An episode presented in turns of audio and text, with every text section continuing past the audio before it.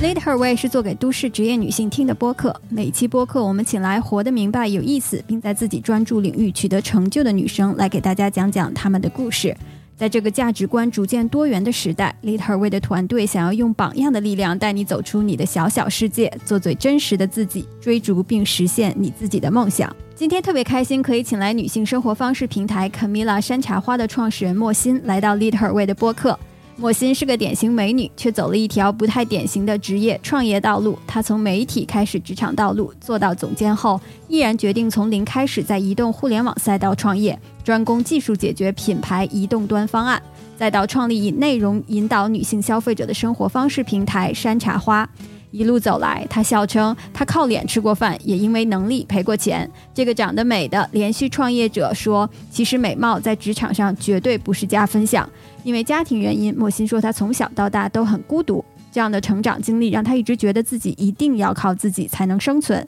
直到去年，她说她才领悟，因为这样的信念在过去十几年中，她错失了两次可能让她快速成长的职场机会。但是，也正是因为这样的顿悟，让他走上了认知升级的道路，开始攀爬另一座高山。这个爱写爱情小说的科技创业者，让我对爱而不得这一人间遗憾有了新的认识。突然觉得，其实爱而不得也是一种完满。且听莫欣慢慢道来。嗨，莫欣你好，谢谢你今天来到 Lead Her Way 的播客啊，你能不能先给大家简单介绍一下你的职业经历、成长经历呢？呃，大家好，我是莫欣。呃，我觉得我的成长经历有一点对我自己来讲特别棒的，就是在于我好像分了三个阶段。就是我最早的工作的话，是因为在媒体嘛，可以和很多企业家打交道，然后我又套到了移动互联网去做一个产品人，然后这样就会和很多互联网的人打交道，然后在这个过程当中，我又开始去做自己的公司，从。呃，科技公司转到现在的女性消费的公司，这是我 职业成长的三个部分。所以你现在呃，其实你一路走来，就像上次我们聊天，你讲到，其实，在媒体的时候，你觉得那个是一个认知的一个快速的成长，然后去做了自己这个移动科技移动产品啊，这一段时间也认识了很多现在其实已经。耳熟能详、非常出名的一些一些互联网公司的大佬，但那个时候还是相识于微时，啊，也学到了，或者说也也看到了一些。很不一样的这些思维模式和思考模式，然后你自己又开始去创业。你觉得你这一路走来走到现在，呃，你做的这几次选择，跟你自己的成长经历，就是你的小时候妈妈爸爸对你的影响、家庭教育的一些影响有什么关系呢？这个就是说如何去做决策的。就我刚开始工作的时候，其实懵懵懂懂，你也没有太想好你将来要去做什么。但是我就是告诉我自己，如果说你不知道做什么的话。你将来想做事情的话，你就和做事情做的最好的那些人打交道。所以我以这个为我工作的选择方向，就我就是想接触如何去做事情的那些人，然后选了第一个。当第二个是我在呃，就是当我在媒体工作了两年之后，我再去想未来发展的方向的时候，因为媒体其实是一个蛮，就是呃一个非常非常，我会觉着。人才辈出，并且有非常非常多前辈的这么一个行业。我在想未来的方向的时候，我特别想去到一个新的赛道。我不希望说我在一个行业的累积做了五年、做了十年，你仍然是一个新人。我想去一个崭新的赛道，我想从那边重新的开始。所以说我当时再去选择这个方向的时候，我就重新考虑了，你未来在媒体上比较好呈现的话，可能是社交媒体，可能是。呃，移动互联网就更偏科技的，在这两个方向的时候，我选择加入了呃移动互联网，以搭建移动互联网，然后在移动互联网上面实现产品的构思，并且让它把它更好的商业化的这一部分的工作。你可以跟大家讲一讲你在移动互联网这一段时间的经历吗？因为我为什么会特别问呢？就是大家没有见过莫欣的，可能不知道，就莫欣她特别特别的美，就是你从 啊，对，就是你去看她的话，你会。我觉得可能不会一下子跟移动互联网这个领域去画一个勾，而且你还是做技术的，就是做一些技术搭建的，所以我觉得这一块呢，其实是特别有意思的一个选择。就是我觉得套用一句社会上的话，明明可以靠脸吃饭，非得要去靠这个技术吃饭。所以能不能我确实是现在靠脸吃了饭，然后靠能力赔了钱，这个是，对，这个是真的，对。对，那可不可以给大家讲一讲，就是你在第二段的这个工作经历啊，从媒体跳到了移动互联网？因为上次咱们聊的时候，我觉得这一段经历其实特别的有意思，就是呃，我觉得听你讲起来，你也是非常的，我觉得内心。这个是非常的澎湃的，就是那一段经历的确给了你很大的影响。能不能跟听众朋友们讲一讲，就是当时做移动互联网是一个什么样的情况？然后你作为一个女生，啊，去一下子跳入到了这个移动互联网技术的这样的一个世界，你受到的比较大的挑战，或者学到了一些什么样子的东西呢？嗯。呃，我选择去移动互联网的时候，其实我那个时候应该是我已经做到了总监的位置。我的薪酬的话，应该年薪几十万是有的。但你选择一个新的赛道的时候，前提是在于我先接受了我以一个新人、以一个学生的心态进入这个领域，所以你的薪酬上就只够是你的特别特别少的一部分，连生活费都不够。你先去选择它，这个主要是在于那是一个特别特别崭新的世界，因为刚刚 iPhone 四开始上市嘛。很多品牌在移动互联网上还没有动作，我还记着当时上亿的用户的话是墨迹天下，是一个预报天气预报的产品。你看现在这个产品已经都没有了，所以你进到那个赛道，嗯，对于我来讲是你和以前打了完全不交不一样的人，你见到的人都是说带有理想，想把这个。但是那要怎么讲？带有理想，想用自己的理想改变这个世界，或者是改变基础建设的某一个环节，推动某一个基础环节的搭建嘛？你什么都没有。呃，我加入之后的话，因为特别的新，我就是先去。我当时的生活状态是，我就是把所有在这个领域上的前辈，我纷纷去拜访了一遍。然后拜访完了之后，你就每天去总结、去学习，然后将你和品牌打交道的经验，然后理解他们的语言，把两边的想法构思成一个产品，就告诉品牌如何在这个上面去做什么样的事情，并且用什么样的时间成本来去实现这个技术。然后你让技术们更好的理解品牌的诉求。其实这这两类型的人是很难很难打交道和相处的。一个是偏概念型的，一个是偏呃非常非常具体的基础搭建型的，所以我其实，在中间的这个环节，我向两头去学习，然后这些东西转化成我的东西。我自己明显的感受是，你刚开始进到这个领域的时候，嗯，你确实是被拒绝、不被认可，因为你什么东西都没有。但是你从你可能和别人今天拜访了一个品牌的人，可能是说了五句话，别人就离开，就觉着哎呀，你怎么什么都不知道，转身就走。然后，当你半年之后，你有机会在一起聊的时候，他会觉着，哎，你你今天给我了一些东西，是不是让我觉着我对你刮目相看？我们可以坐下去聊一聊。就你进入一个新的赛道的时候，只要你愿意花竭尽所能的去学习，然后去思考的这个过程，它一定能让你助力成为一个在这个地方能有自己怎么讲，能用自己。呃，它一定会让你成为你自己的东西，有自己的方法论，并且把这个东西落地，被别人认可的一份工作的能力。所以我觉得那个特别好。我当时对我自己就记忆当中认可比较大的两个项目吧，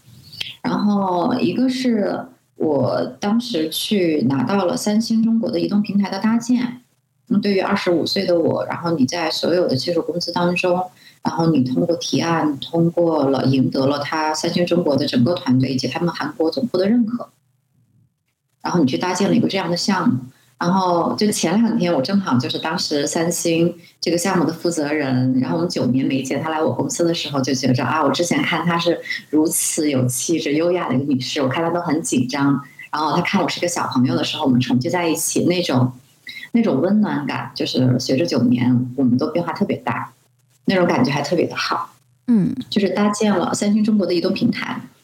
然后还去做到了，呃，当时其实我们当时还有个项目特别特别棒，只是没有落地，就是给支付宝去做了一个，呃，非常棒的一个获取用户的方式，就是我们是可以定位在每个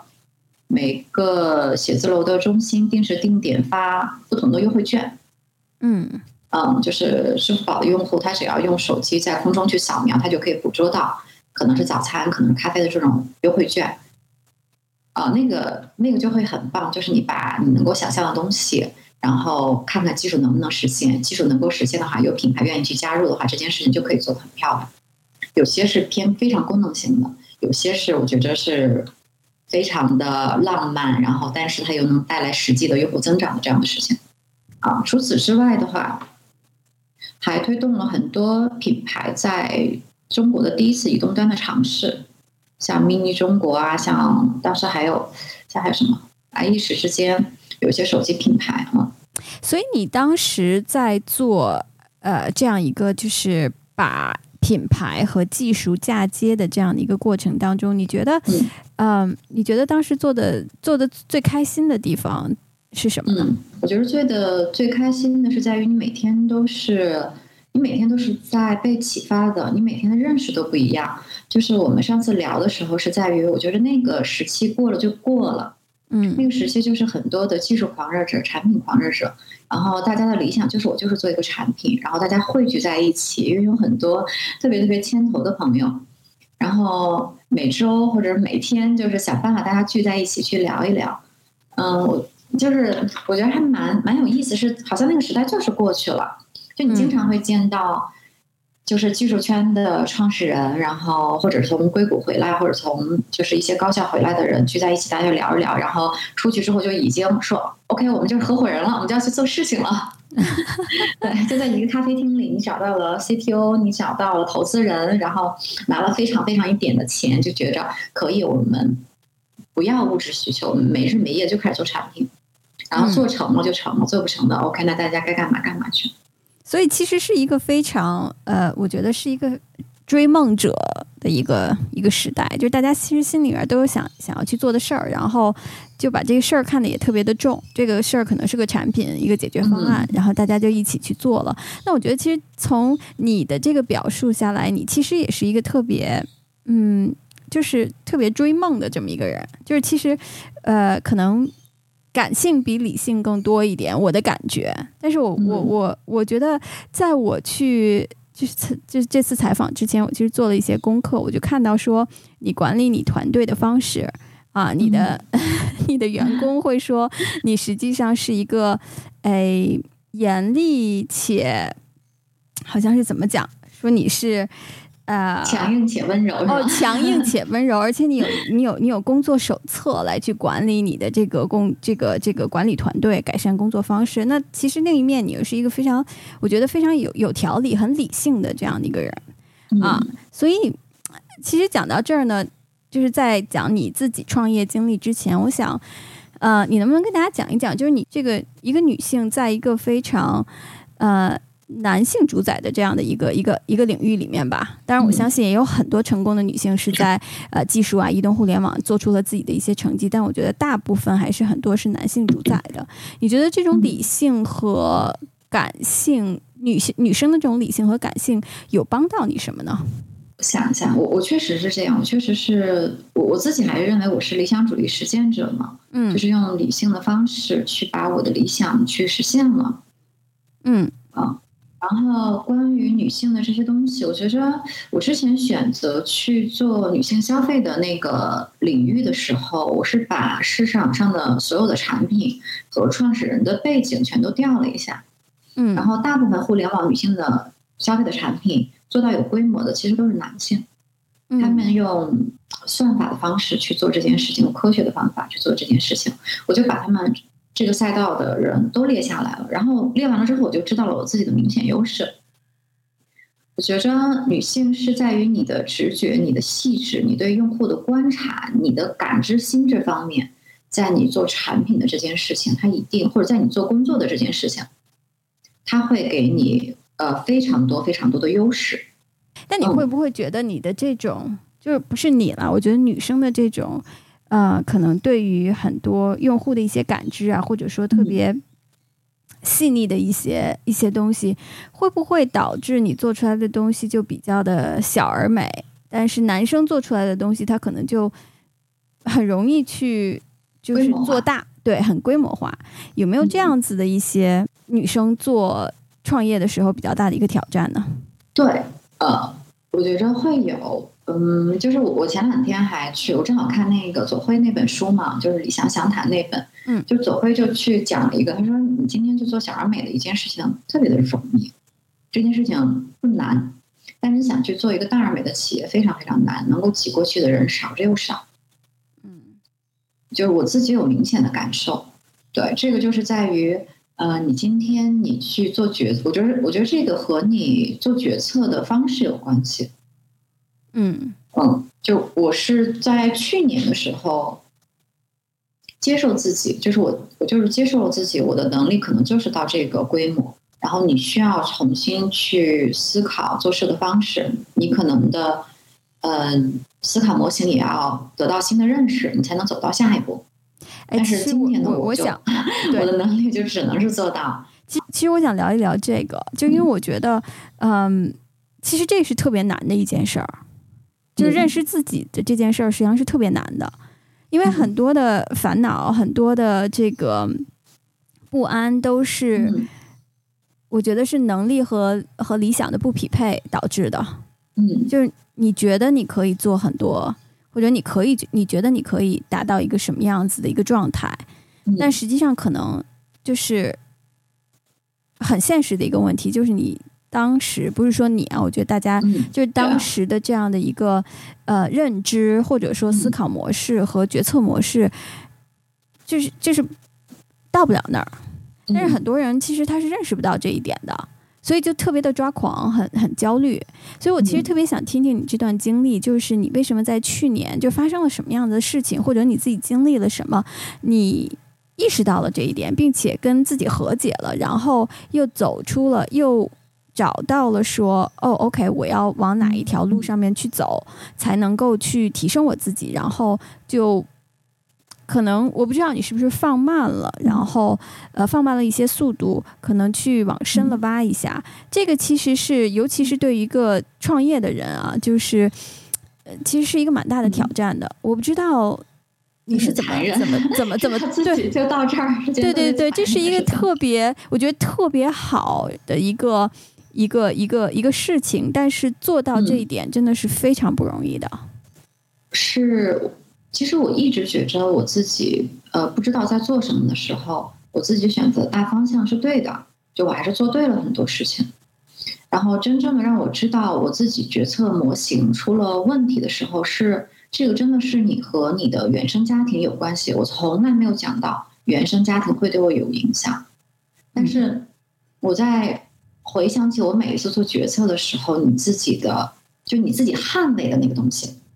其实不是你选择了谁，就你选择了谁背后是你捍卫了什么，嗯，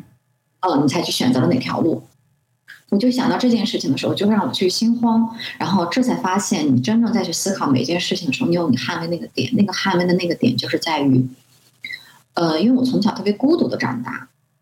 嗯，我我我在。长到很大的时候，我都没有觉着我自己孤独，因为那就是你的生活状态。就一个人生活，一个人工作很多年是这种样子，没有孤独。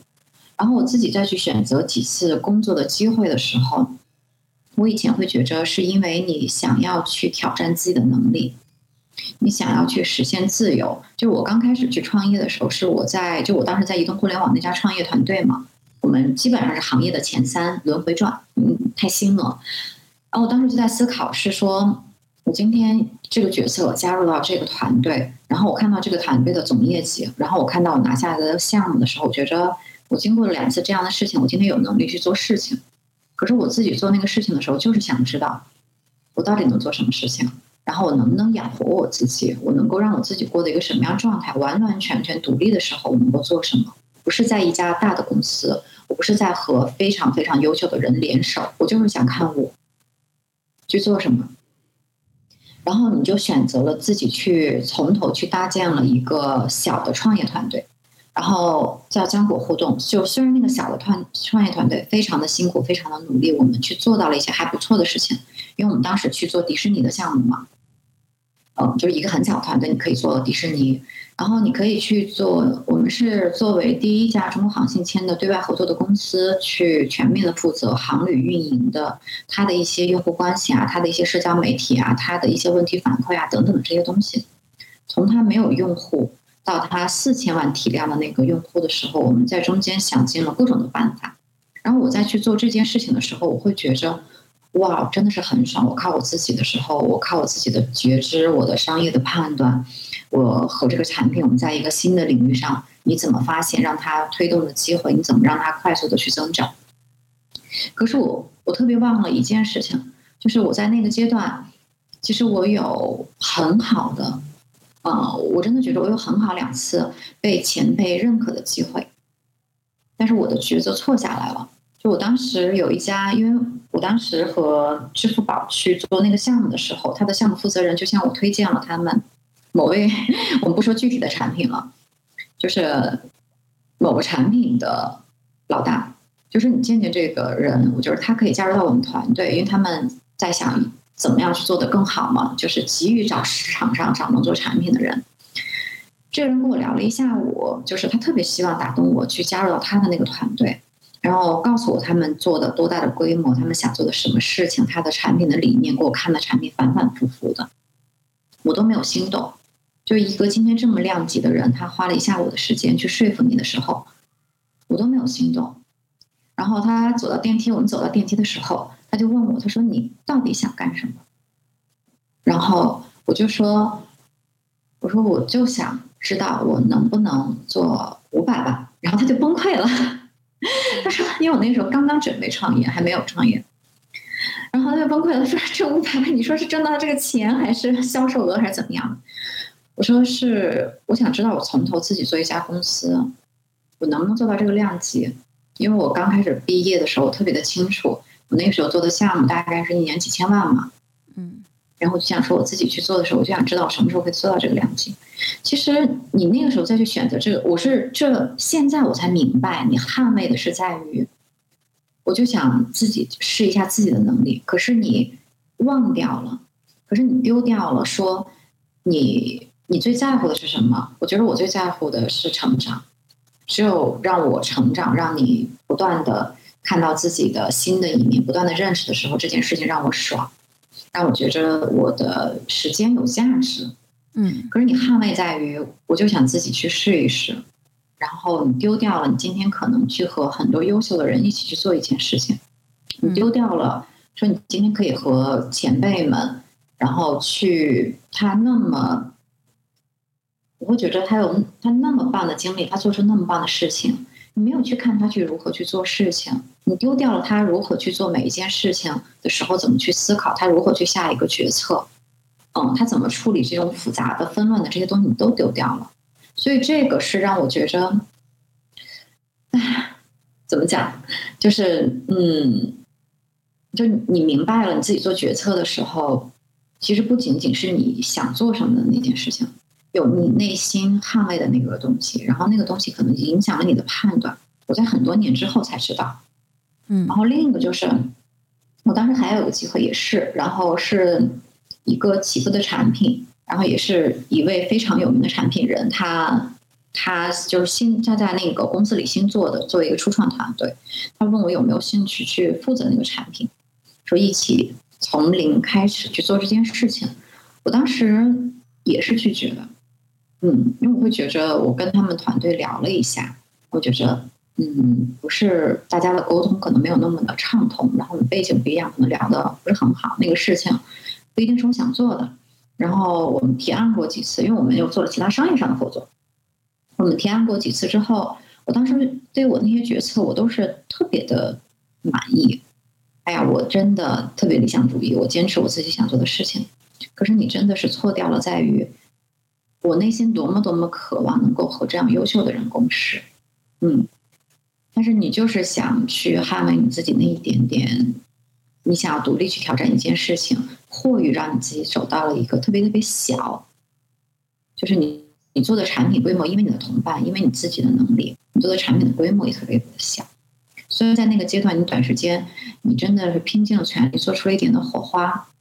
不是你选择的。那条路，我会觉得真的是选择大于努力。就你选择那条路，注定你在相当长一段时间，你得到的成长是特别低的成长性。嗯嗯，从现在往回看的话，你会对年轻一点的女性，在她们刚走出大学，可能每一个人对自己未来的这个要走的路都是懵懵懂懂的，啊，就是而且现在大环境变化非常的快，嗯。有的时候，你可能你的认知是停留在，就像你刚才讲的，父母对你的教育啊，你身边的人的对你的一些影响，但是可能更大更广的世界，那个时候也是看不到的啊。我那天看了一篇文章，就是说，呃，你你你最想，就是就如果能够回到十年前，那个人大概是三十多岁，他说，你你觉得那个时候你最想要你现在的什么是钱吗？是地位吗？还是你的这个知识吗？嗯，其实都不是。这个人他就写到，他说：“其实如果我在二十出头的时候能够有我现在将近四十岁的时候的这个眼界和认知的话，他说我是无敌的。但是我觉得这个也是有备的，就是说你一个可能二十多岁刚刚出来社会的嗯年轻人，你很少人有人就是所有的这些这些认知都是经验，都是教训，都是成功和失败一点一点积累起来的。”但是我觉得，呃，可能走过这条路的人可以可以做的一点贡献吧，就是给年轻的这些可能刚刚走出大学，嗯，马上要开始走自己这个职业道路的人，嗯，你觉得你现在往回看，你最想跟他们讲的，或者说跟当时的自己讲的，啊，有关于做选择的这件事情，你想要讲什么呢？嗯，我会觉着，呃。做选择的时候，不要困在现在，你要向远看，就是你要成为什么样的人。然后，因为我觉着你的能力到一定的程度上的话，你其实是可以做很多事情的。啊，所以说你真的是具体做什么事情不重要，但你要成为什么样的人，其实可以朝那个方向走。然后另一个的话，我会我觉得蛮重要，就是说一定要，就是一定要去把每一件事情做好。把每一件事情都成为你的最高的标准，就你做任何的事情，它都已经达到你的最高的标准。然后这个样子的话，你就其实你就会有一个嗯，时刻处在不断升级的状态。就你的综合的能力，你对所有的事情的见解都会有不断的升级。我觉得这个是特别的重要。目标定的呃要远，然后做事情做的要就眼前的事情做的一定要漂亮。所以，那我们再说回来，你在去年的时候就可能认识到了这一点，就是自己，嗯，一些固有的这个固有的执念吧，就是可能自己根深蒂固的一些一些想法，可能会是一个禁锢你的一个一个一个笼子，就可能让你有一点对，有一点不愿意去迈出一步啊。我觉得有的时候这个是好事情啊，有的时候也有可能它会限制了你的这个啊视野和自己的发展。那么我其实挺想了解一下的，就是你是怎么样？你有没有想过说，哦，那我就这样了？就是这个可能可能就是我这个我固有的东西，我改变不了了，还是说你实际上现在是有一个？想法，还有你已经付诸实际的行动，就是你觉得我未来，比如十年以后，我莫心要成为一个什么样子人？那我从现在我怎么打破可能原生家庭啊，或者给我的这些影响呢？你又怎么去做呢？好，嗯，我我从来没有把自己定化，就是我觉着，呃，人是动态的，对吧？就是今天的我和明年的我一定是很不一样，我都。会，我我经常跟我团队说，我说，因为我们做内容，我们也做产品，我说你们不要去想我喜欢的，昨天喜欢，我今天不一定喜欢。对，因为我觉得人是动态的，我就认识到这件事情是在于你是给你心头一击，它其实让你重新再去想你的那个思考模型嘛，去做一件事情的决策模型是什么样子。然后这个阶段的话，嗯。因为我感受对我自己帮助蛮大的，是一个跨学科的思维。因为我是文科的嘛，嗯，就是你经常容易感性的去做事情，然后因为你接触了一些理科生，然后我的另一半是，呃，是理科背景，我自己的两个弟弟也都是理科背景，然后他们都是在美国成长学习，就是，嗯，其实你最亲密的人是这样，你以前共事的人也是这样，我觉得这个对我来讲影响很大。就你就更加的理智的去做决策，去做判断，然后你也更加具有成长性。那我认识到我的这个问题，我就很爽，特别爽。啊，你就重新思考这件事情怎么做。嗯，其实我看了你的播客的时候，我给我的内容团队都看。嗯，我说，我说我们的每期的阅读其实影响了很多人。啊，我们给用户一个什么样的世界？我说我有的时候不好意思，因为我可能没有放在精内容上的精力这么的高。我说，但是那个不是我想要的内容。我觉得它点亮我的东西不是很多，就是真的是关于形象、关于消费、关于这个东西的话，嗯，女性都会在乎，但我觉得那个比重很低。可是我很希望是在于我们能不能点亮一些用户。我们老是去说我们的内容一定是看完了之后让这个女性，就是一定要有点动力，就要不然我内在丰富了一点，要不然我的外在更美了一点，一定要有动力。就我看完你的这个播客，让他们都去听，然后我会说，我说这么用心、这么有价值的播客，我说他今天的播客量不高，但是他这个内容就是停在这个地方，我相信可能过了很多年之后，还会不断不断的影响女性。我说，但是我们的内容，我觉得它的价值是在于它就飘过了，就我们没有必要为了产生内容而去产生内容。我说那个事情特别没有意义嘛。但是我很希望做的内容是说，它放在时间的长河里。当某一天，当这个女性，当这个这个女性读到的时候，她或者感觉到被抚慰，她或者感觉到被启发，她或者感觉到了有人为她去鼓鼓掌，或者感觉到了有一盏暖灯在去照亮她。我说这样才是做内容的意义。其实我看完你的内容，我还蛮呃蛮触动的，我觉得特别棒。终于有一位 这样的女性花时间站出来，然后开始和很多女性去交流，去分享她们的生活。太感谢了，谢谢你帮我把这个传传递给更多的女生。我觉得做这个播客的意义也是，就是希望能听到的人能够有一些，能够有一些，就是跟自己能够有一些对话吧。我觉得其实都不是说，呃，就是会问自己几个问题。我觉得这个其实是做这个播客的最大的意义。嗯，对，我觉得说回来啊，就是嗯。你觉得你在从去年的时候，可能有一个这样子的一个在职场上面的一个，或者自己创业过程当中这样一个思维的一个转换啊？我觉得其实这个说实话也是一个时间和经验的一个积累。嗯，对。你刚才讲，我觉得就是你你特别有意思的就是你刚才讲，就是这点我我是不知道的，就是你自己会有一个执念，就是你会要去说，哎，我一定要把这个事儿做出来。啊，是我自己做的啊，是我其实挺想问你一个问题啊，但是如果你觉得说不不不想回答或者怎么样也无所谓的，就我觉得你你你觉得你一直在在证明什么吗？你是在给自己证明呢，你还是想证明给别人看呢？因为我觉得很多的女生其实包括我自己也是这样子的，有的时候我做一件事情，我觉得我觉得我我是想告诉别人说我可以做。但是这种，我做就是我现在年龄大了，做到现在我就会觉得说，其实这种外界驱动的驱动力的话，嗯。嗯，是很很容易让别人焦灼的，而且不能不不会让你去 focus，不会让你去聚焦，说真正是内就是你自己内在驱动力要去做的一件事情。嗯嗯，所以对于你来讲，你为什么会有这种？会有这种这种坚定的执着，就是说我一定要做出来一件什么样子的事情。你是在证明给你自己呢，你还是证明给别人呢？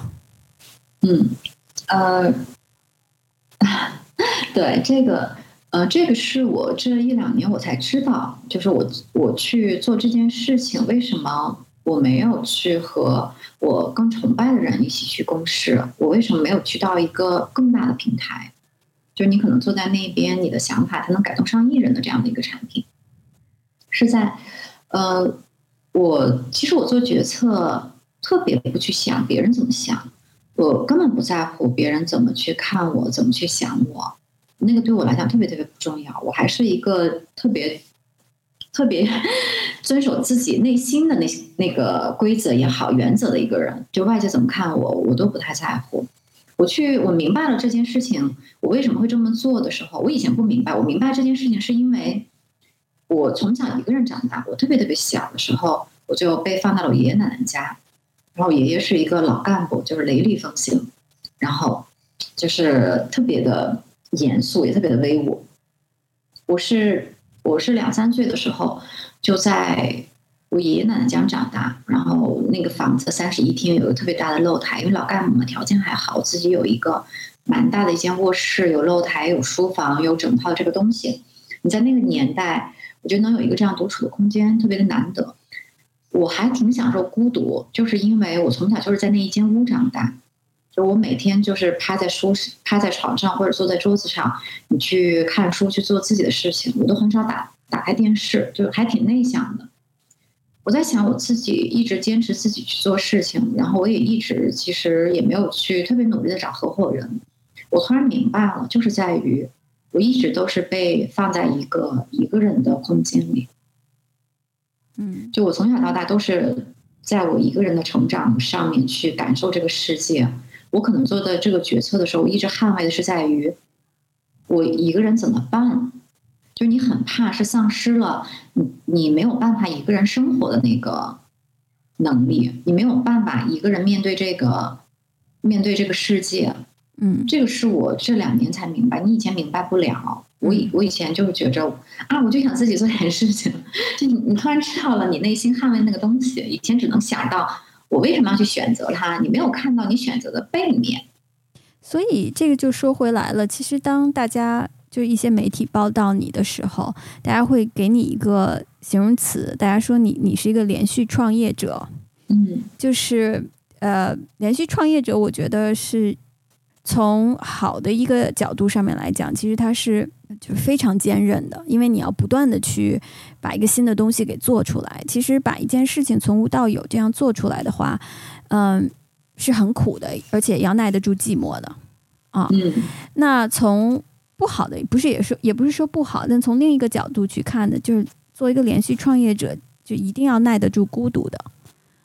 嗯，就是嗯，首先你要有一个。这个想法，你这个想法不一定被所有人都 buy in，然后你要还要去说服那些愿意跟你一起撸起袖子干的这些人，就是往这个大方向上面去走。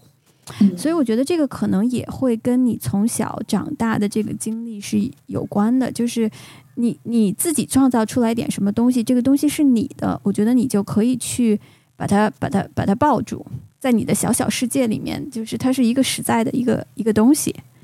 啊，对，所以其实这个就是我我想问的下一个问题啊，就是说，因为我觉得做创作，就是不管你之前是在去做移动互联网的创业公司，还是你现在在做的一个其实挺热闹的一个一个创业公司，就是你现在的这个公司，我觉得是一个特别热闹的公司，就是说，呃，是一个平台，然后帮助很多。呃，我觉得都市的女性去让她们变得更美，让她们知道自己要去选择什么样子的生活，才能让达自己达到很美的一个状态啊。这个变得更美，并不是说啊你你更漂亮了，而是说你每一天都能有一个很美的一个状态。这个美可能是啊你看到的一个那一篇内容，心灵上的一个慰藉，或者说你选了一个呃就是。特别贴你身使用的这样的一个一套内衣，让你觉得特别自信。我觉得这都是变美的一个过程。嗯，在所有的这个过程当中，其实这个创作的过程当中，我觉得是一个你自己的一个延伸啊。嗯，就是我其实挺想问你的，就是说，呃，刚才我们讲了你你。你固有的一些执念啊，去创业去做你自己的这些事情，可能跟从小的经历是有关的。那你觉得你创作出来，你选择的这样的一个方向，嗯，它要表达的是你自己内心坚定信任的东西是什么呢？我是一步一步看着自己更好的，嗯，我觉得这个是我自己的感受，然后也是我很多年的朋友。就是大家可能再次看到你的时候，都会觉着你好像以前就是想要怎样，你现在终于实现了。这个好像是我身边常年不见，然后偶尔见的朋友会对你去说的。然后在这个产品上，嗯，我我我的这个产品的起因还是因为我之前在去创科技公司，然后再去做呃再去做工作的时候，会发现就是真正的为职场女性，或者是为想要。更轻松享有生活质感的东西的这个女性，服务的东西太少了。就是你在茫茫的产品里要消耗你大量的时间，你再去做决策的时候好难呀，因为那个时候小红书也刚起步嘛。对，主要是在于基于时间的考虑。那我就是希望，那我花出时间，是不是可以让更多的女性，她就不再用花用时间，她可以花很少的选择去做决策？因为我们不仅是给她内容，我们自己的产品上面有特别明确的划分，就是在于我其实选择举例子，选择洗发水的这个品类，我可能是从。我的选品团队，他可能从不同国家、不同维度去选择不同价格的洗发水产品，它也就是二十多种。然后你抛开发质的话，你就是很容易。你今天是想滋养型的，你是买日本的这个精油的，还是还买什么西班牙鱼子酱的，还是买什么？特别容易做选择。我就很希望让你能够轻松感到愉悦的这件事情，花特别少的时间。就时间的焦虑是我最大的焦虑。嗯。嗯，我我觉得这个就说到下一个嗯问题了，就是你曾经说过啊，就是我不知道这个是不是你真正说过的，但是我读到的就是你说过，你说很多女生怕变老，怕变丑，但是你更怕活得不出彩，活得不自在啊。对，这个很像是我特别特别多年前的话，这可能对和当时那个采访人问的问题也有关系。对，所以我其实挺想让你去。呃，定义一下的啊，就是你觉得活得出彩和活得自在的女生是什么样子的？因为你刚才讲，就是你你现在在做这个女生购物的平台，实际上是说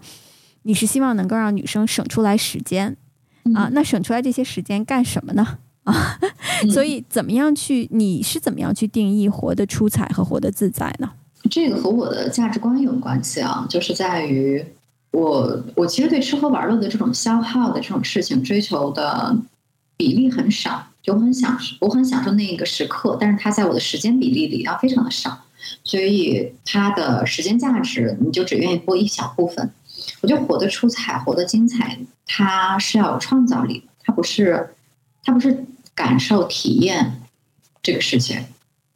嗯，是他一定要有创造力的，就是我是可以感受到他的。那那个东西不是在于，呃，他对你的就是。呃，言语上的表达什么之类的，我我需要有一个实质的感受。嗯，那个实质的感受，比如，比如我很喜欢内外嘛，我也很喜欢小鹿。其实我们也认识蛮多年了，应该七八年了吧？应该在我们这边做投放。呃，我能够感受到他的产品里面他的那一部分温柔的、克制的，啊。就是非常非常细腻的，非常非常舒适，在乎内在语义的那个东西，就是我是可以感受到创造，我也能够感受到，就是可能哪个女朋友兴致一来，她对你读了一首诗，我也会觉得哇，这个女生好有光彩，她是那么的有散，她那么散发的她的那种内在的那种魅力散发出来，我比较喜欢这一类，就是一定要创造点什么，一定让我感受到什么。所以你觉得，你觉得活得精彩和活得自在的女生，实际上她不管是在哪一个领域吧，她是要把自己把自己带出来的，就是这个她的，就是她她一直在去创造的，她一直在去把自己融入到这个生活当中去，就是特别有生活力的这样的女生。对，我会觉得他应该是非常的，呃，非常的在乎我。我觉得他应该是和外界的。外界对他的打扰不是很多，但他不断的吸收，然后不断成长化他的东西。嗯，就内在很稳的那种女性，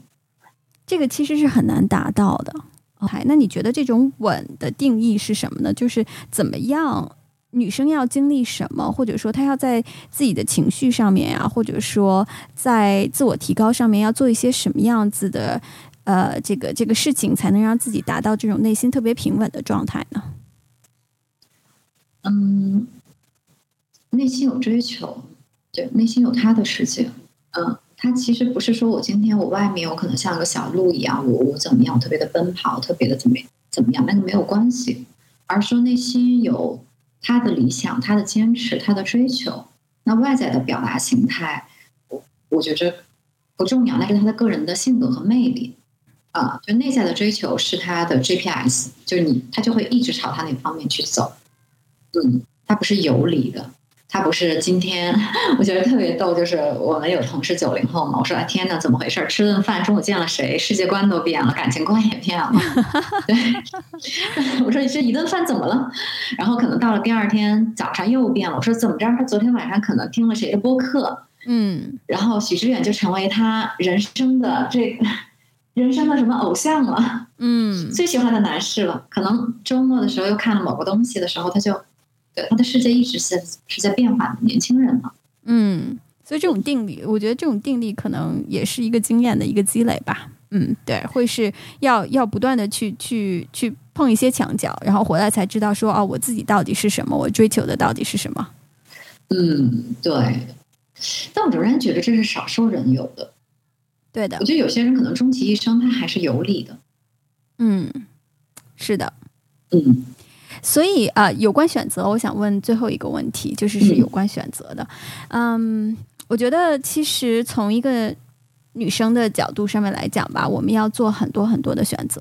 啊。随着，尤其是在这个比较尴尬的年龄段，就是三十 plus 啊，就是其实你真的是要做很多很多的选择的。就从大的角度上面来讲，是你要选择走哪一条路，因为你说你二十多岁的时候小鹿乱撞，你可以。就是可以去试错，可以去试很多不同的东西，对吗？然后等到你可能三十 plus，你这个时候有一定的定力，有一定的经验了，嗯，你就会去想说，哎，我现在是不是走在我想走的这条路上面？那我现在这条路会会为我未来立得到哪一条路上面去？我觉得这个是一些大的就是生活观、价值观的一些选择，其实是充满挑战的，因为，嗯，我并不觉得很多女生，尤其是现在。就是工作很繁忙，然后我们这个年龄段的女生有很多很多的这个 guidance，有很多的指导。可能有的人不能从父母那边得到一些指导啊，或者说，呃，身边也没有一些导师，然后还有很多的社交媒体在告诉你说你应该怎么样去做，所以就会很繁杂，不知道怎么样去做选择，不知道怎么样去去找到适合自己的。我觉得这个从大的角度上面来讲，其实从，嗯。当然了，还有很多是这个身体啊、社会上的压力，比如说你是不是一定要结婚？你的三十 plus，你你结了婚之后，你是不是一定要赶在啊成为高龄产妇之前生个小孩儿啊？就是然后。你生了小孩之后，你是不是又要去平衡你的工作和你的这个生活？怎么样去平衡啊？又要进入更多的可能更近的一些亲人之间的关系，可能是你二十多岁一直在逃离的啊，一直在去说我要去设立一个一个一个比较让大家都舒服的一个距离感，但是现在没办法，因为。生活上面状态的一些变化，可能这些人就都非常又回来了，然后就又跟你没有距离感了，这种感觉好像又活回去了那个感觉。我觉得这是从大的层面，从小的层面上面来讲呢，就是嗯，你每一天，尤其是像你创业，你每一天都在做选择，都在做决定。嗯，我觉得很多人很多时候，其实我们的焦虑就来自于这些选择啊。第一呢，是你不知道怎么选。第二呢，是你知道了怎么选，你怀疑自己啊。第三一个呢，就是你选了这个之后，你把自己放到了一种你自己非常不自洽的一个生活状态当中。嗯，有的人很焦灼，还是因为选择太多，而并不是选择太少。所以我其实挺想听一听你，嗯，你自己做选择的一个底层逻辑是什么？呃，其实从你刚才所说的就是。我到我到现在的时候，我决定我下一步做什么的时候，嗯，我自己构想过，就是因为我之前上家公司被一位前辈要并购嘛，因为他公司要上市，因为我们有科技公司的这种背景，然后做了很多的项目，他打包进去的时候，他今天给了你一个数字，我看到那个数字的时候，我在想，我说这个数字我拿了之后我做什么？想了一下，我说我我可能还是把它当成我公司的现金流。去做现在的这个事情，就这个判断是让你知道了。如果说你今天获得了一个非常高度的自由之后，你去如何做的一个选择，你是不是这件事情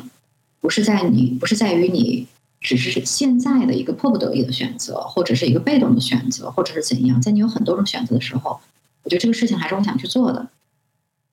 然后另一个的话，嗯，关于如何做选择的话，嗯。就我在很多个阶段去想这件事情，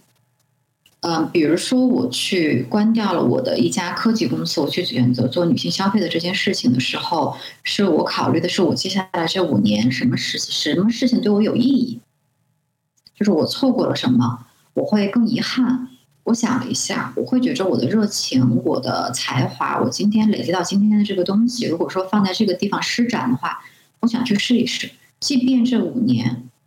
全都赔掉，什么都不做，但是我没有遗憾。但如果说我没有做这个选择的话，我会在想，那我可能公司规模大一点，我做的项目多一点，那我的热情是不是还有？我是不是逐渐的把它当成一个生意？啊，虽然你的生意的规模劲大，也是你能力的拓展嘛。我想了一下，我还是觉着要去做我热情所在的那个事情，啊，然后要去做你时间阶段最不遗憾的事情。就我这几年的时间，我即便什么都没有。我仍然愿意去做，那就 OK 了。我觉得大的方向是这样的，就还是理想主义没有那么的对。那我觉得，我觉得做事的时候，就我们昨天有个小姑娘，我在问她，她那个呃，今年有没有新的预期？她说她今年想努力改善生活，挣更多的钱。嗯我会觉着，嗯，其实当你的能力得到提升的时候，你的价值在了，你的其他的那些东西，它一定会来的。但是如果说我今天我就是目标盯着，我今天我是想名利上多一点，我想更怎样的话，觉得特别容易跑偏，就往往要一不得一嘛，要二不得二嘛。你有没有经历过一些要而不得、爱而不得的事情呢？说到这个，我就觉得好扎心。哎呀，天哪，好扎心。嗯，天哪。对，就是嗯。我觉得爱而不得是常态。嗯嗯，以前有过。我以前，我我觉得我小的时候，因为孤独嘛，因为你孤独的话，你就会自己给自己一个理由，你会说服自己。我小的时候爱而不得，爱而不得的时候，我都会沉住气。我觉着时间还长。嗯，我们几年之后再见，但是那个 人会一直挂在你的心头。嗯嗯，哎，你慢慢长大了之后，你会觉着事与愿违、爱而不得是常态。嗯，就是那个遗憾的滋味，那个错过的那个滋味，就是你在那个的时候，你就会觉着那么的难过，那么的忧伤，那么的悲伤，那么的，就是。力不从心，你都不知道怎样。你那么的那种感觉，可能只有在你真正在乎的这件事情才才会有这种感受。嗯，对。就之前我忘了是谁哪个女作家去想说：“哎呀，记下来你那个感受，一定要记下来，因为这种感受可能少之又少，快乐会很多，能给你带来这种非常深刻的感受，我觉得很少。我还是不管。”遭遇说你遇到了什么样的人，他给你身上或者你心上画了一个什么样的伤口，我都觉得他让我的人生滋味丰富了。呃，有一个我自己长时间的一个前辈，一位朋友，嗯，就是我认识他真的是快十年了，在我很小的时候我就听过他的事情，我们一起共事，但是呢，我没有直接跟他去沟通。嗯，他是我当时项目组的其他的人，就是你在十年前的时候，你听过这个人，可能你之前有些共同的朋友，过两三年你认识到这个人，然后你一直把他看在那个位置上，你一直觉着你对这个人有尊敬、有欣赏、有心动、有等等很复杂的感情。然后这十年你们不断的接触，我会觉着你的珍惜程度远远高于你把它当成说我今天要和这个人谈个朋友而那么的简单。就是我经常在一些时刻会去想到这个人，是因为你也会想到自己的那个时刻。嗯，啊，我觉得这个爱而不得不是一件蛮浪漫的事情，蛮美好的事情吗？就是一个人他给你牵回到你不同时间的记忆，可能到老的时候他会想到我们彼此的三十岁、四十岁，我们在一起做的事情，然后我们在一起聊的天，他的状态，我的状态。其实爱而不得，如果说可以成为朋友。嗯，也很浪漫，好像时间让我都不舍得。时间就固定在了那个时间。过程当中，我都是没有舍得去走到下一步。嗯，你觉得你走了可能就很短暂了或者怎样就错过了。我觉得，那你其实是一个很有定力的女生啊。就是我觉得很多，就是你刚才说的稳，我觉得这个可能是你在追求的你的一个状态。就是嗯，我内心的这样的一个这样的一个追求到底是什么？就是外界可能很少能影响到我，但并不代表说我心里面没有啊。我觉得这个是一个嗯。可能真正是经历过一些事情的人，才能够慢慢慢慢去往这个方向去修行吧。对，就是其实你真的是见到这个人，你是说不出口的，可能那个人都不知道你，你内心还有那么复杂的波澜壮阔的感情经历过。嗯嗯，对，那会对自己的这个刚刚大学毕业的自己，会说一句什么话呢？如果只能说一句的话。嗯，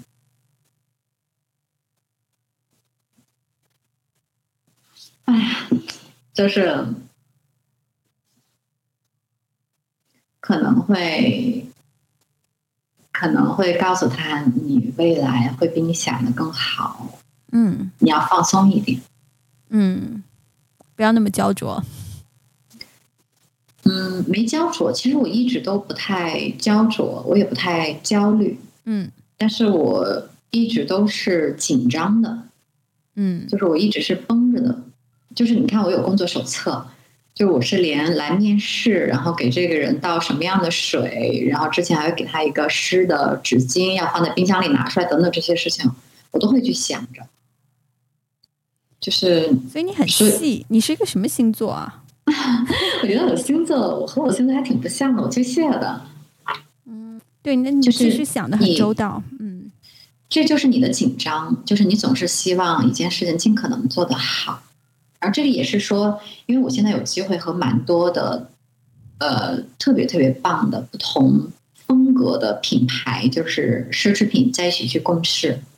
就他们每一次每经历一件事情，都会让我对做事情有新的认识，然后你就会觉得这些东西将会转化成你做品牌的那部分东西。好，我们进入到下一个环节。这些这个环节呢，就会有一些比较呃年轻的女性啊，或者说其他的一些同年龄的女性朋友，她们可以实际用得上的一些啊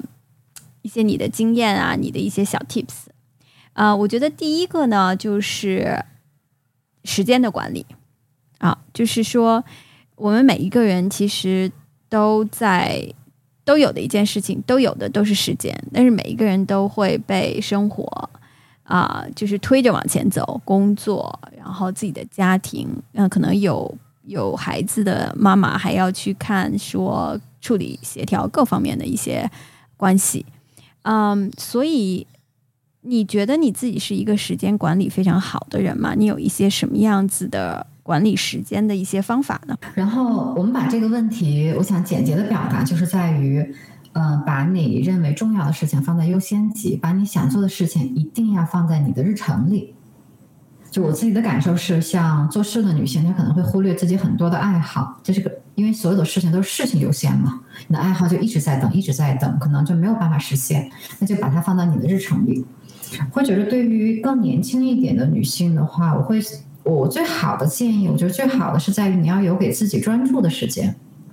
就是要去做能让你专注的事情。不是在游离，不是在漂移，不是在非常短平的去看各种东西。第二一个问题啊，就是有关于作为一个三十 plus 的女性，你有没有一些年龄的焦虑？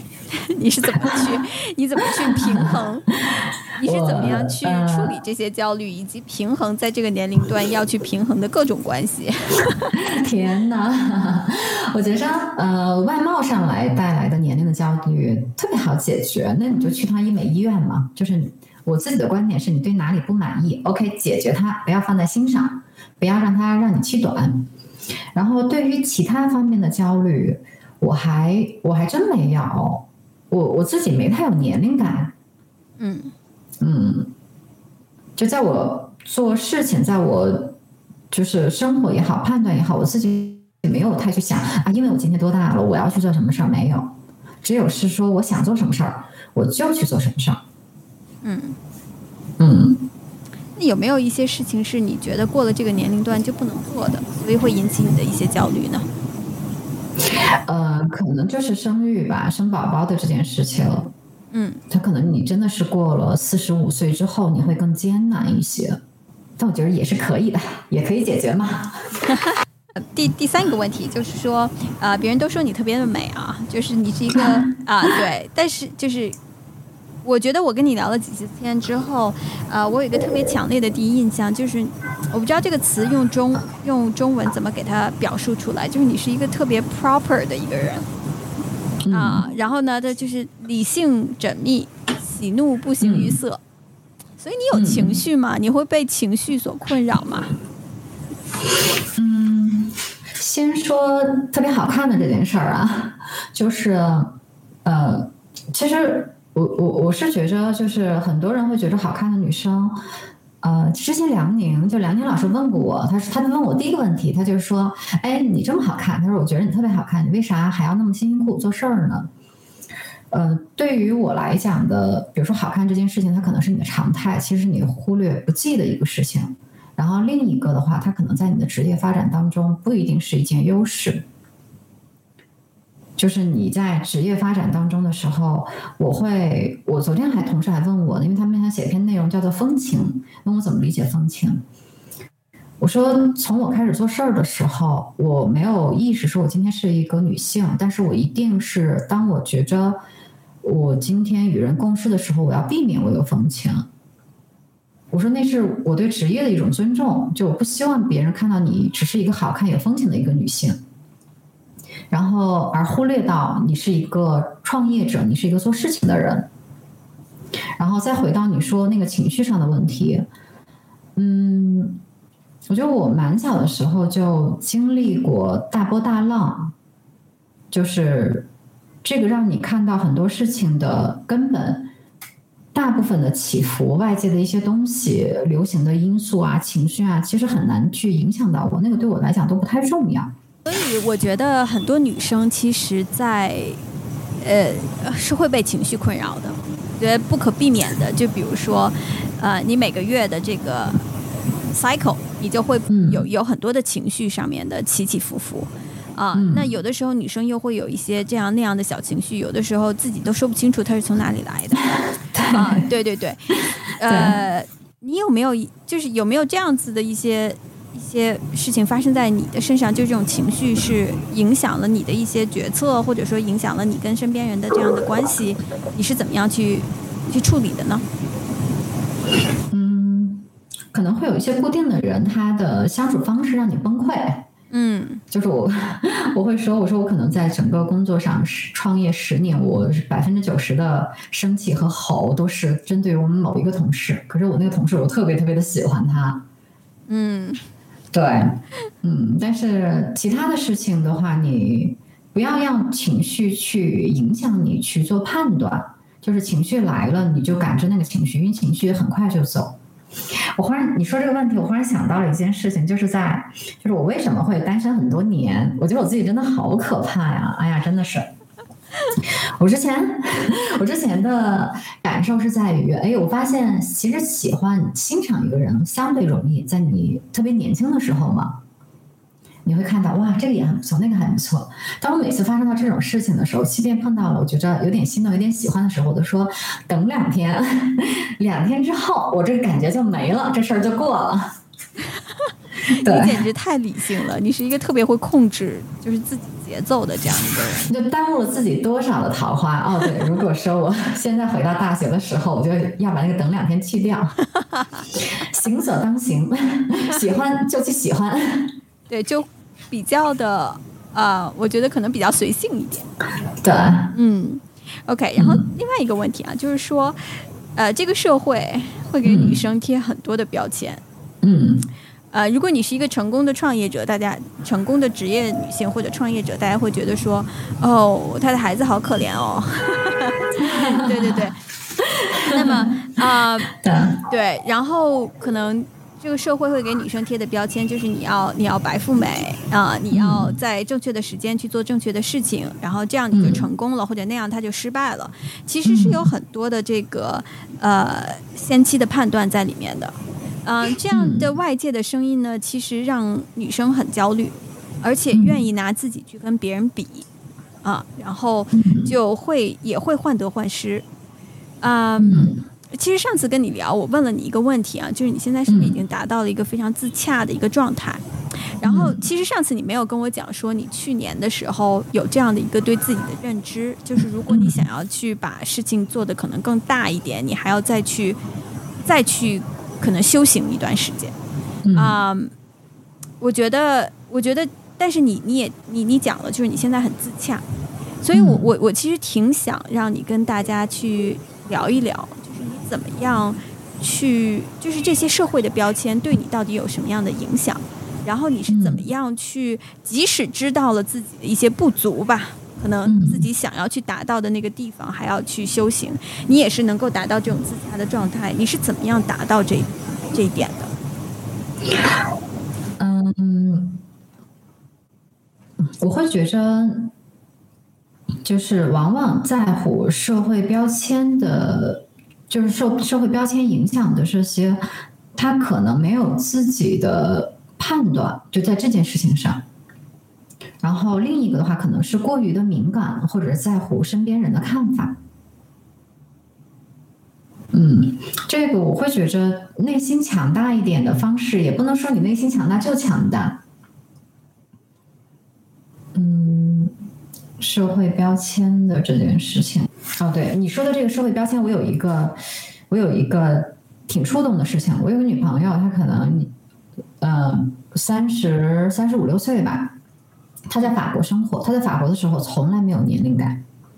然后他现在回到国内，回到上海两年的时候，年龄感的压力就给他了。他说他那个压力不是在于他自己，而是在于，因为他还是在单身，还在约会嘛。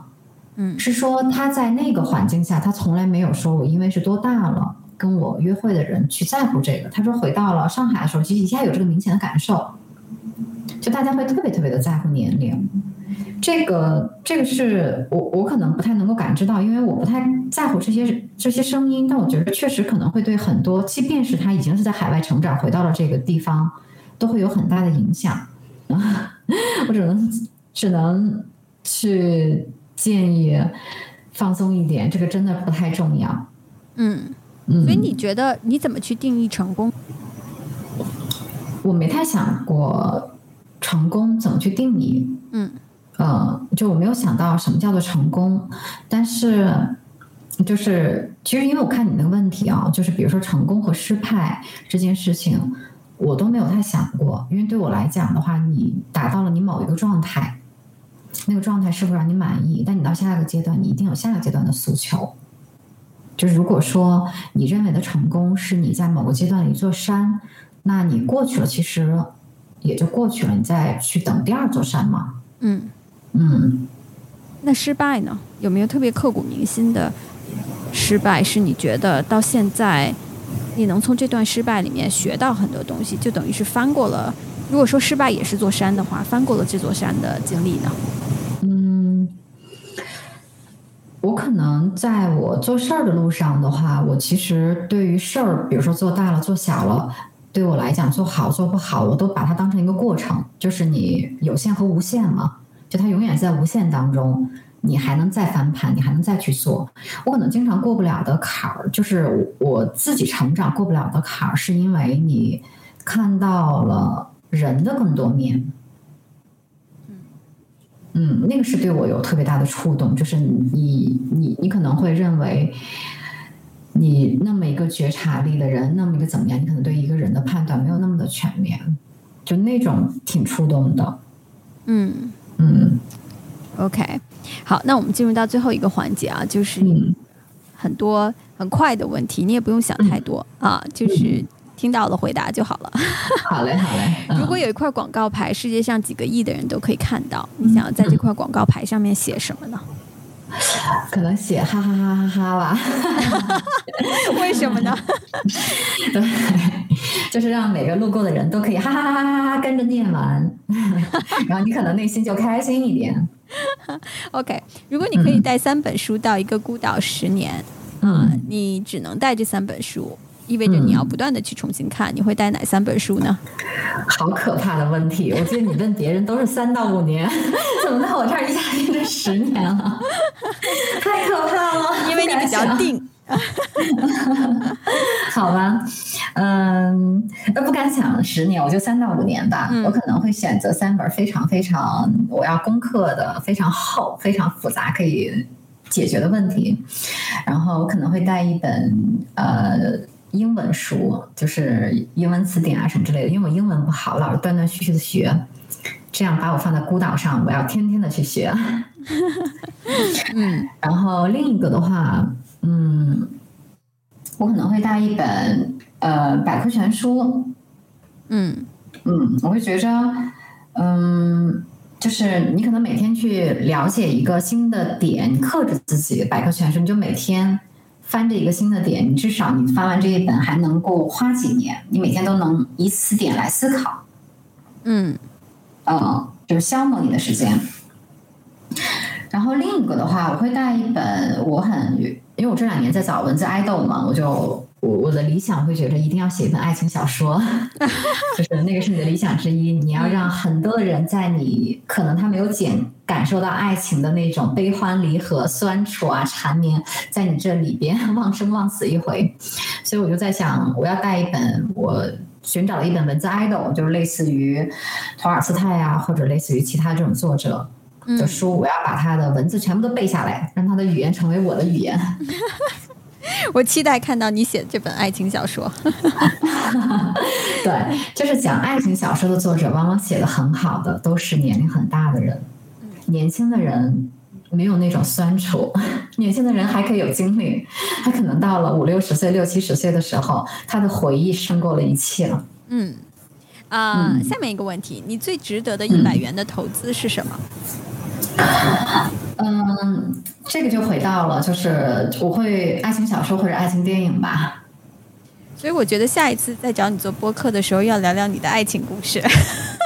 有故事的。这种就是这种生活上的消遣，就是读爱情小说和爱情电影来丰富你那种感知的人，他的爱情有什么好谈的？对，就靠这些。嗯，请你告诉大家两件事，你每天都坚持做超过了十年以上。嗯，呃，我觉得阅读不能讲每天，嗯，但是我我觉得我的阅读的习惯是从特别小就有的，就一直有，没有离没有离开过。嗯嗯。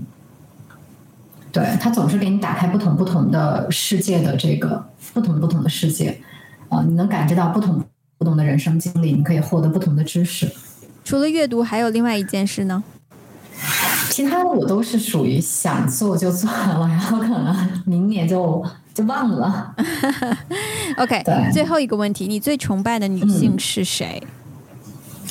嗯。我记得之前小茹说是 Coco Chanel 嘛，因为我的公司的名字叫山茶花，就它对我影响极深。然后，但其实我会觉着，我可能更喜欢、更佩服的是一位记者，就是法拉奇。嗯嗯，对，因为嗯，他身上有的很多的特质都让我特别的羡慕，就无比的勇敢、很犀利，投入在采访当中。嗯，就他的他的一些采访都觉着啊太棒了，嗯嗯，OK，啊，嗯，最后你想跟听众朋友说点什么呢？在哪里可以找到你，或者说你特别希望跟大家讲的一句话啊？哎呀天哪，还有拉新的这个环节，有，好 吧好吧，就是呃，如果说想。看到我在做什么的话，其实是可以在公众号搜索“卡梅利亚山茶花”，然后或者你就直接搜我的名字莫欣 M O X I N 莫欣，在微博啊，在呃这些平台上都有。嗯嗯，少量分享，就基本上还是日常少量分享。嗯，对，好的，好，谢谢谢谢你今天的时间，我觉得啊，我又看到了另一面的你，让我觉得你是一个特别有意思的女生。所以我特别期待能够在北京赶紧跟你见到面，可能可以发掘再另一面的你。对，疯狂的那一面，然后我们可以喊上 Coco 一起喝酒。